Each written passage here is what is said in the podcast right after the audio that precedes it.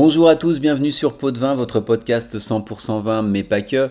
Aujourd'hui, on va parler de Pouilly. Alors, ça vous évoque probablement quelque chose, mais d'un autre côté, c'est peut-être un petit peu confus. En effet, il n'y a pas un, mais des Pouilly. Pouilly fumé, Pouilly sur Loire, Pouilly fuissé, Pouilly loché et Pouilly vincel. Alors, si effectivement vous êtes un peu perdu dans tous ces Pouilly, vous êtes au bon endroit et je vais tout vous expliquer maintenant. Commençons avec probablement celui qui est le plus connu, Pouilly fumé. C'est un vin blanc sec qui a obtenu son AOC en 1937, donc c'est une AOC plutôt ancienne. Je vous rappelle que c'est 1936 pour les premières AOC en France, et qui est produit sur sept communes de la Nièvre. Le vignoble est donc englobé dans une région qui est la vallée de la Loire. On se trouve tout à l'est de cette région, en gros à mi-parcours du cours de la Loire, avant qu'elle vire vers l'ouest pour aller vers l'océan. L'AOC compte 1400 hectares de vignes situées sur la rive droite du fleuve, qui apportent un peu de douceur avec son rôle de régulateur thermique, comme tous les cours d'eau. Les vignes, elles, regardent plutôt vers l'ouest. Le climat est océanique dégradé, c'est-à-dire avec des influences continentales, donc des températures plus froides en hiver et plus chaudes en été, par exemple, qu'à proximité de l'océan. On est sur un relief qui est légèrement vallonné, avec différents types de sols, calcaire, des marnes chimérigiennes, des argiles à silex et des sables. On a donc une grande diversité de terroirs qui, bien sûr, va se retrouver dans les vins. Les vins, justement, le pouilly fumé fait à partir de Sauvignon exclusivement, qu'on appelle localement le blanc fumé. En général, ce sont des vins fruités sur les agrumes, avec des notes florales rappelant les fleurs blanches et une certaine minéralité avec cet arôme caractéristique de pierre à fusil. Tout ça, évidemment, en fonction des terroirs. Mais globalement, ce sont des vins avec une belle fraîcheur sur les sols calcaires, des vins plus ronds et plus complexes sur les marnes, des vins minéraux et tendus sur les argiles et des vins plus souples sur les sables. En général, on les boit jeunes, mais de belles cuvées peuvent parfaitement vieillir un petit peu. Alors, d'où vient ce nom de fumée? Il y aurait deux explications, une liée au cépage et l'autre liée au terroir. Quand ils sont mûrs, les grains de Sauvignon sont recouverts d'une légère pruine grise qui donne l'illusion d'un voile de fumée. Ça, c'est la première explication. La seconde, c'est cet arôme de pierre à fusil qui rappelle une odeur un peu fumée, comme quand on frotte deux silex l'un contre l'autre par exemple. Le pouilly fumé est produit par une centaine de domaines, majoritairement familiaux. Je peux vous en donner quelques-uns. Alors, comment ne pas citer le regretté Didier Dagneau, dont le fils Louis Benjamin a repris le flambeau?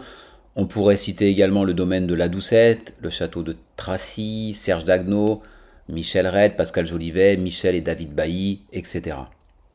Sur la même aire de production que Pouilly-Fumé, vous avez une autre appellation, c'est Pouilly-sur-Loire. C'est aussi un vin blanc sec qui possède son AOC également obtenu en 1937. Mais il n'y a que 30 hectares, c'est tout petit. Alors quelle différence y a-t-il avec le Pouilly-Fumé Eh bien c'est le cépage, puisque ce vin est élaboré à partir de chasselas, qu'on trouve plutôt en Savoie, en Alsace ou en Suisse, c'est très rare le chasselas en France, et non du Sauvignon, comme pour le Pouilly-Fumé. Ça donne des vins frais, floraux, plutôt fleurs blanches, fruités avec des notes minérales également et une certaine rondeur. J'ai tendance à dire que dans leur majorité, ce sont plutôt des vins d'apéro ou de casse-croûte. Que ce soit les pouilly fumés ou les pouilly sur Loire, c'est très abordable, entre 10 et 20 euros, un peu plus pour les meilleurs cuvées. Donc retenez que vous avez deux pouilly dans la vallée de la Loire, pouilly fumé à base de Sauvignon et pouilly sur Loire à base de Chasselas. Venons-en à pouilly fussé, Pouilly-Locher et Pouilly-Vincel. Pourquoi je les ai regroupées Tout simplement parce qu'elles se situent dans la même zone géographique, à quelques kilomètres les unes des autres, et sont très proches en termes d'identité et de qualité.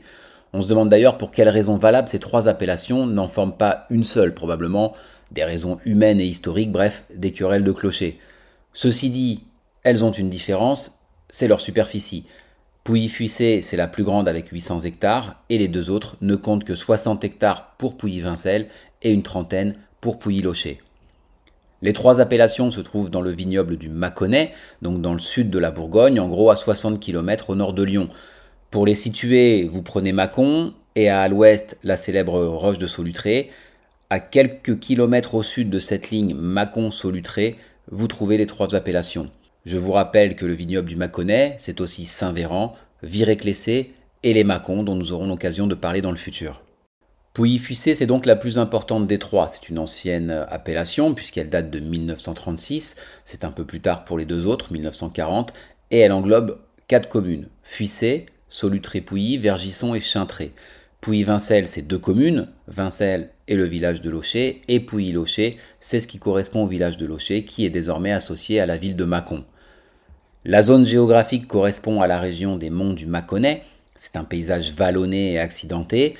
Les vignes sont implantées sur les versants pente douce des collines, orientées à l'est, face à la plaine de la Saône et à la Bresse, et à une altitude allant de 200 à 280 mètres, un peu plus haut pour certaines vignes de Pouilly-Fussé adossées aux célèbres roches de Solutré et de Vergisson. On y trouve des sols relativement variés, mais plutôt à dominante calcaire et argilo-calcaire. Alors, on est dans la Bourgogne du Sud, on l'a dit, on est donc sur un climat océanique, mais tempéré par des influences méridionales. On n'a pas la chaleur du sud, mais il y a quand même une certaine douceur grâce au courant d'air doux venu du sud par le sillon rhodanien et un niveau de pluie moyen autour de 800 mm par an puisque la zone est protégée par les monts du Charolais qui se trouvent à l'ouest. Alors ce climat et cette diversité de sol va se retrouver dans les vins qui ne sont produits qu'à partir d'un seul cépage et qui dit Bourgogne dit bien sûr Chardonnay. On va trouver d'une part des vins très ronds, amples, gras, surtout si on pousse un peu les maturités à l'arrière-saison, avec des arômes de fruits mûrs, d'intenses notes florales, c'est un peu l'image que l'on a de la Bourgogne Sud. Mais on fait aussi des vins frais, vifs, sur des arômes de fruits blancs, d'agrumes, des notes florales également, comme le tilleul ou l'acacia, avec une belle minéralité qui apporte tout ce calcaire, ainsi qu'une belle acidité. Ce sont des vins qui peuvent se boire jeunes ou entre 3 et 5 ans, mais certains peuvent même vieillir un peu plus, notamment sur Pouilly Fuissé, avec des arômes qui évoluent vers l'amande, la noisette, les fruits secs, le coin ou les notes mielées.